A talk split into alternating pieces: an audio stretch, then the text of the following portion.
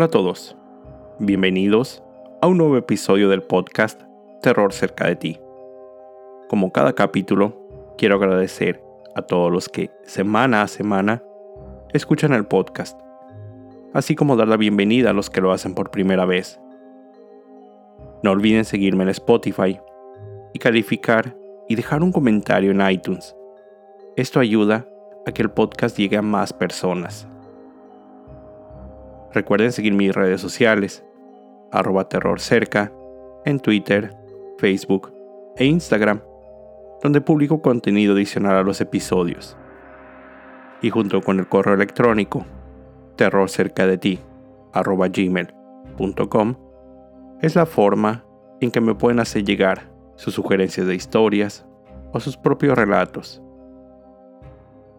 También pueden buscarme en Goodreads la plataforma donde estoy publicando las reseñas sobre libros que he incluido en episodios anteriores.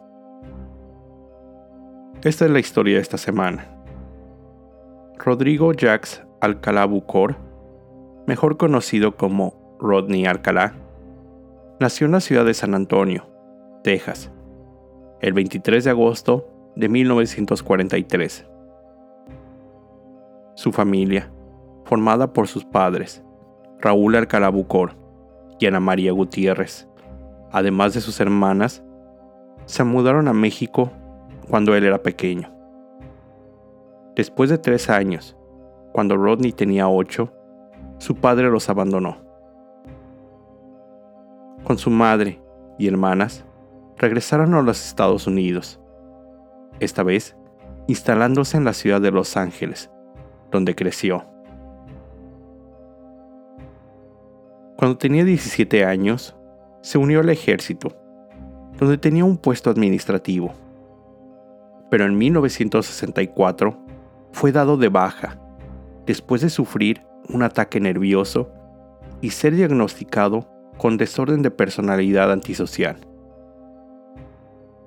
Posterior de su paso por el ejército, se inscribió en la UCLA, Universidad de California en Los Ángeles, donde en 1968 se graduó con un título en artes.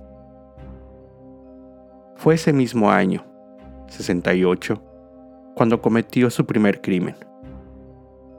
Alcalá convenció a la pequeña Tali Shapiro, de solo 8 años de edad, que lo acompañara a su departamento.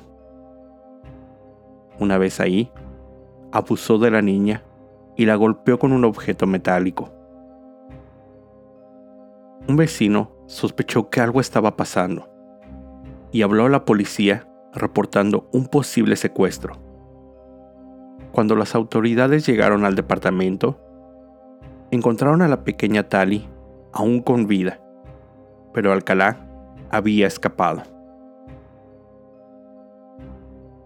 Rodney se mudó al otro lado del país llegó a Nueva York, donde, usando el nombre de John Berger, consiguió un trabajo como consejero en el campamento de artes para niños en New Hampshire. También se inscribió en la Escuela de Cine de la Universidad de Nueva York, donde, irónicamente, tomó cursos de Roman Polanski. Para los que no están familiarizados con su historia, Polanski es un director de cine, conocido entre muchas otras cintas como El bebé de Rosemary, Chinatown, El pianista.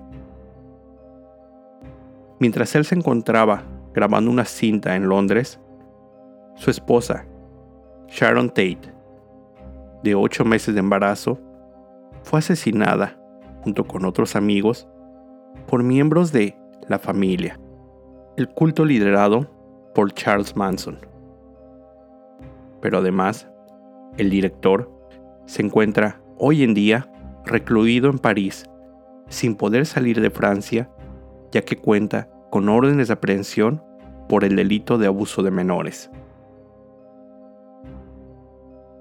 Regresando a la historia de Alcalá. Después de su crimen contra Telly, en 1971, el FBI lo puso en la lista de los criminales más buscados. En poco tiempo, campistas, de donde él era consejero, lo identificaron en uno de los pósters del FBI, por lo que dieron aviso a las autoridades federales, quienes arrestaron a Alcalá y fue extraditado a California, donde había cometido su crimen. Para ese entonces, los padres de Tali mudaron a la familia a México y rechazaron que la pequeña atestiguara en el juicio contra su atacante. Por esto, Alcalá no pudo ser acusado de violación y solo se enfrentó a un cargo de menor grado, agresión contra una menor de edad. Por este cargo, fue enviado a prisión, pero salió bajo fianza solo 34 meses después, menos de tres años, en 1974. Pero, solo dos meses después de salir, Alcalá fue arrestado por violar su libertad condicional y proveer marihuana a una joven de solo 13 años, quien además lo acusó de haberla secuestrado. Fue encarcelado nuevamente, pero salió después de solo dos años en libertad condicional. Mientras se encontraba bajo libertad condicional, Alcalá, de alguna forma, convenció a las autoridades que le dieran permiso de viajar a Nueva York para, supuestamente, visitar a familiares. Investigadores sospecharon que en ese viaje él asesinó a la estudiante universitaria Elaine Hoover, hija de un popular dueño de clubes en Hollywood y ahijada de los cantantes Sammy Davis Jr. y Dean Martin. Aunque en ese momento ese crimen no le fue asociado, la única prueba que se encontró fue una nota en el calendario de la joven, con el nombre John Berger. También, en esas fechas, desapareció otra joven, Cornelia Creeley, de 23 años de edad.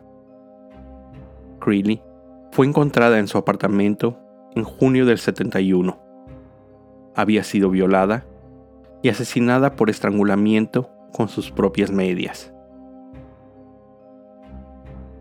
De regreso en California, y a pesar de sus antecedentes criminales y su registro como delincuente sexual, en 1977, Alcalá consiguió empleo como tipógrafo en el diario de Los Angeles Times.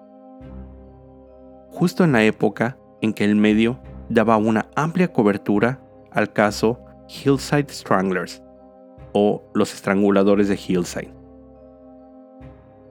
También, en esa época, Alcalá convenció a docenas de jóvenes mujeres que él era un fotógrafo de modas profesional, en busca de nuevos talentos, por lo que las fotografió para su portafolio. Mientras la policía investigaba el crimen que recién les mencioné, los estranguladores de Hillside, debido a sus antecedentes penales, Alcalá fue considerado como sospechoso de estos asesinatos cometidos en California. Pero, ya que no hubo ninguna prueba que así lo demostrara, Rodney fue liberado de estas sospechas. En septiembre de 1978, Alcalá apareció en el famoso programa televisivo The Dating Game, el juego de las citas, como el soltero número uno. De nueva cuenta, pero en esta ocasión la cadena televisiva no realizó la adecuada verificación de antecedentes penales, y él fue presentado en el show como un fotógrafo exitoso. Cuando Cheryl Bradshaw la participante en busca de una cita. Como parte de las preguntas, le pidió que describiera qué tipo de comida sería él. Respondió, cito, Me llaman la banana y me veo muy bien, pélame. Con su carisma e insinuaciones, fue seleccionado como ganador y tener una cita con Cheryl. Pero cuando el programa terminó y se conocieron frente a frente, y después de platicar un poco, la joven sintió que Alcalá se comportaba de una manera muy rara, aterradora, por lo que prefirió no salir con él. Un año después, el 20 de junio de 1979, la pequeña Robin Samsow, de solo 12 años de edad, se encontraba con un grupo de amigos en la playa, en Huntington Beach, California, cuando un extraño se acercó a ellos, preguntándoles si querían posar para una sesión de fotos. Todos lo rechazaron. Robin pidió prestada la bicicleta a uno de sus amigos, ya que tenía que asistir a su clase de ballet. En algún punto entre la playa y su clase, la pequeña desapareció. Doce días después, cerca de Pasadena, a los pies de las montañas de la Sierra Madre, un guardabosques encontró el cadáver en descomposición y atacado por animales de la pequeña. Cuando la policía comenzó la investigación, pidió a los amigos de Robin su colaboración para elaborar un retrato hablado del sospechoso. Este fue realizado, y cuando el dibujo se distribuyó, el que había sido su oficial de custodia lo reconoció. Debido a los antecedentes penales de Alcalá, las autoridades dieron con un locker que le pertenecía, donde encontraron los aretes de Robin. La policía tenía a su culpable. El juicio contra Rodney fue en 1980. El jurado rápidamente encontró al acusado culpable del crimen de asesinato y sentenciado a pena de muerte. Pero poco tiempo después, la Suprema Corte del Estado de California revocó el veredicto, ya que, de acuerdo a ellos, el jurado había actuado de forma parcial en contra del acusado, al saber de los antecedentes penales de Alcalá. Tuvieron que pasar seis años para que se diera un nuevo juicio. En 1986, durante el segundo juicio, Alcalá fue nuevamente declarado culpable de homicidio y también sentenciado a la pena de muerte. Pero esta vez, la pena tampoco se mantuvo. El noveno circuito de apelaciones revocó la condena en el 2001, debido a, cito, en parte, porque el segundo juicio no permitió a un testigo respaldar el argumento de la defensa, que el guardabosques que encontró el cadáver de Robin Samson en las montañas había sido hipnotizado por la policía. Mientras Alcalá se encontraba preso, él publicó un libro llamado Ustedes, el jurado, donde se declaraba inocente del homicidio de Robin. También, en este periodo, cumplió, contra su voluntad, proveyendo muestras de ADN para las pruebas que periódicamente eran aplicados a prisioneros. Esto para alimentar la base de datos de la policía. En ese término, también realizó dos demandas contra el sistema penitenciario de California. Una por una caída que tuvo dentro de la prisión y la segunda cuando le fue negado un menú bajo en calorías. Tuvieron que pasar 31 años después del asesinato de Robin para que, en el 2010, un tercer juicio contra Rodney Alcalá sucediera. Afortunadamente, durante todo este tiempo, las autoridades lograron recabar más evidencias contra Rodney en cuatro diferentes homicidios. Cuatro mujeres más que habían sido asesinadas por él. Esto fue gracias a las muestras de ADN obtenidas en prisión. Para sorpresa de todos, Alcalá decidió representarse a sí mismo como su defensa El juicio fue de lo más extraño.